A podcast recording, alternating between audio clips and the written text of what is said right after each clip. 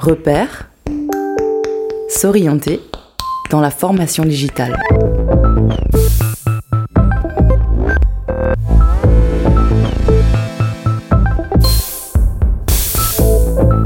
Repère.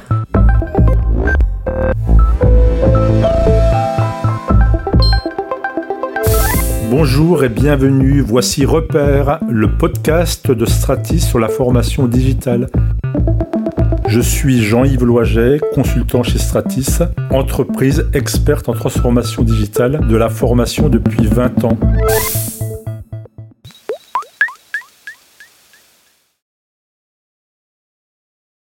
Dans cet épisode, nous allons aborder les normes et les standards du e-learning et l'évolution que présente la dernière née, la norme XAPI. Pour commencer, il est important de dire que les normes et standards du e-learning ne sont pas une tentative pour normaliser, encadrer des pratiques pédagogiques. L'approche normative en ce domaine passe plutôt par des livres blancs, des conférences de consensus. Les normes et standards du e-learning concernent spécifiquement les supports numériques des contenus de formation et leur diffusion. Il s'agit de contenus complexes, des contenus séquencés, découpés en parties sous parties, des contenus s'affichant selon des jeux de prérequis, des contenus communiquant avec un environnement de diffusion, en général un LMS, fournissant à celui-ci des traces de l'activité des apprenants la plus utilisée des normes du e-learning est la norme SCORM. SCORM spécifie des règles de séquençage. Par exemple, telle page s'affiche si telle autre a été consultée, si le score à tel exercice est supérieur à tel pourcentage. Des règles pour le déploiement des contenus, règles issues de la norme IMS Content Packaging. Enfin, des règles pour la communication d'informations au LMS. Par exemple, le temps passé dans telle page, le score obtenu à tel exercice. À l'instar des autres normes, c'est une norme éminemment technique, reposant sur des langages comme le XML ou le JavaScript. C'est une norme que les développeurs implémentent dans les LMS, dans les applications pour créer du contenu, appelé aussi outils auteurs. Selon le LMS ou l'outil auteur, des différences importantes peuvent apparaître. Si pour des réseaux marketing, les éditeurs mettent en avant la compatibilité SCORM, tous n'intègrent pas au même niveau les spécifications. Quel est l'intérêt des normes et standards du e-learning pour un organisme de formation?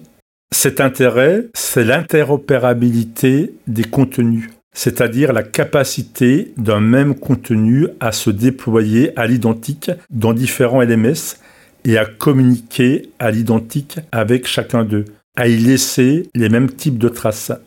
L'interopérabilité, c'est l'assurance d'une certaine pérennité des contenus de formation. Par exemple, quand un organisme de formation abandonne un LMS pour un autre, il n'a pas à créer de nouveaux contenus, mais simplement à apporter dans le nouveau LMS des contenus déployés dans l'ancien. Si un organisme a plusieurs succursales ayant chacune son propre LMS, les contenus produits par le siège pourront facilement y être diffusés. L'interopérabilité représente des économies d'échelle, mais aussi un atout pour diffuser massivement et uniformément une formation.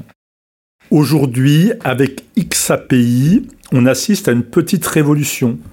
On sort du domaine strict des contenus, des ressources d'apprentissage, pour entrer dans celui des activités.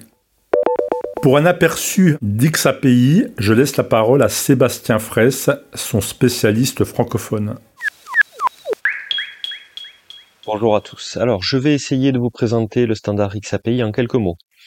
Commençons par son nom. On parle d'XAPI. En fait, c'est le diminutif d'expérience API qui était aussi appelé TINCAN il y a quelques années. Alors XAPI, c'est quoi? C'est un standard technique créé par ADL, qui est l'organisme américain qui a aussi créé SCORM au début des années 2000. XAPI n'est pas en tant que tel le remplaçant de SCORM. On va le voir dans un instant. Mais c'est quand même un proche cousin. Ils sont proches au moins pour une raison, c'est que XAPI et SCORM permettent tous deux de collecter des données sur ce que fait l'apprenant. Mais la différence majeure, c'est que SCORM permet de collecter des données lorsque l'apprenant consulte un contenu e-learning, temps passé, complétion, réussite, score, etc. Alors qu'XAPI a une vocation bien plus large. Il permet de collecter des données, des traces d'apprentissage, quelle que soit la modalité. E-learning, présentiel, serious game, échanges, sociaux, etc. Bref, XAPI n'a pas vraiment de limite de ce côté-là, puisque son but, c'est de pouvoir décrire des expériences d'apprentissage dans toute leur diversité. Alors il y a un deuxième aspect qui caractérise XAPI et qui le différencie de SCORM. Avec SCORM, tout se passe dans le LMS. Quand on consulte des contenus e-learning, on le fait depuis le LMS et c'est le LMS qui collecte les données SCORM et les présente sous forme de rapports de suivi. Alors ça, dans certains cas, c'est un problème. C'est un problème si vous avez plusieurs LMS. C'est aussi un problème si, à côté du LMS, vous utilisez d'autres outils et que ces outils ne sont pas intégrés. C'est de plus en plus fréquent. Aujourd'hui, on parle d'écosystème d'apprentissage. On a le LMS, un outil de classe virtuelle, des outils pour le présentiel, des outils spécifiques pour les apprentissages pratiques, etc. XAPI prend en compte cette réalité et propose d'entreposer toutes les données dans un dépôt de traces d'apprentissage qu'on appelle le LRS, Learning Record Store. Et bien sûr, avoir toutes les données au même endroit, ben, c'est bien pratique quand ensuite on veut les analyser. Alors ce fameux LRS, il est lui aussi standardisé, c'est-à-dire que la manière d'injecter des traces dans le LRS ou bien d'aller les extraire du LRS est standardisée. On utilise pour ça ce que les informaticiens appellent des API.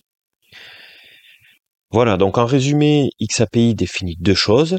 Un format universel pour les traces d'apprentissage qui va bien au-delà du e-learning et un dépôt de traces d'apprentissage centralisé et standardisé grâce à des API. Ok, alors à ce stade, j'aimerais préciser une chose. Je disais un peu plus tôt qu'XAPI avait n'avait pas de limite dans sa capacité à décrire des expériences d'apprentissage. Pour autant, XAPI n'a rien de magique, ça n'est qu'une spécification technique. Pour qu'XAPI soit opérationnel, il faut l'adopter et le mettre en œuvre.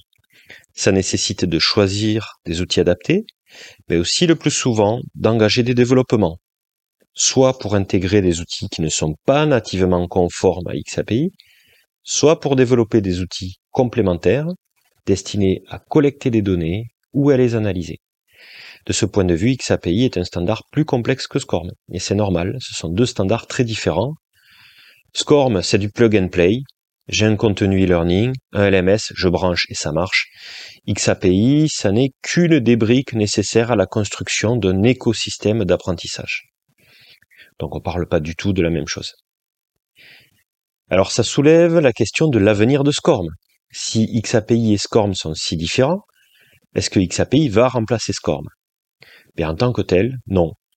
Euh, mais ADL a quand même anticipé cette question et a créé un autre standard qui s'appelle CMI5 et qui lui est destiné à remplacer SCORM. Et CMI5, d'un point de vue technique, eh bien, ça repose sur XAPI. En d'autres termes, CMI5, ça permet de faire du SCORM avec une technologie qui est un peu plus moderne que SCORM et qui s'appelle XAPI. Voilà, alors j'espère que ce rapide aperçu du standard XAPI vous éclairera. Si vous voulez en savoir plus sur le sujet, je vous invite à consulter un site dont je suis l'auteur et qui s'appelle learningdata.fr. Merci à Sébastien pour son exposé clair et concis.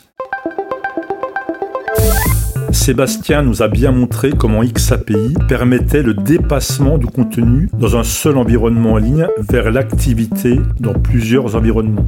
Avec le développement des formations multimodales, ce dépassement va prendre toute son importance.